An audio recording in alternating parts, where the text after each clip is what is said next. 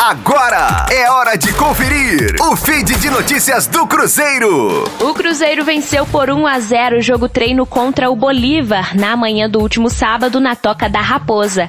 A partida foi o primeiro e único teste do elenco comandado pelo técnico Felipe Conceição antes da estreia do time no Campeonato Mineiro. O gol da vitória foi marcado no fim do segundo tempo pelo atacante Wellington, que havia entrado na etapa complementar.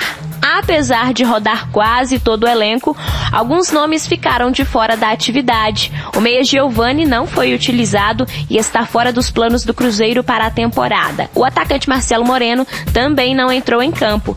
Questionado, o clube informou que o boliviano fez atividades à parte na Toca da Raposa.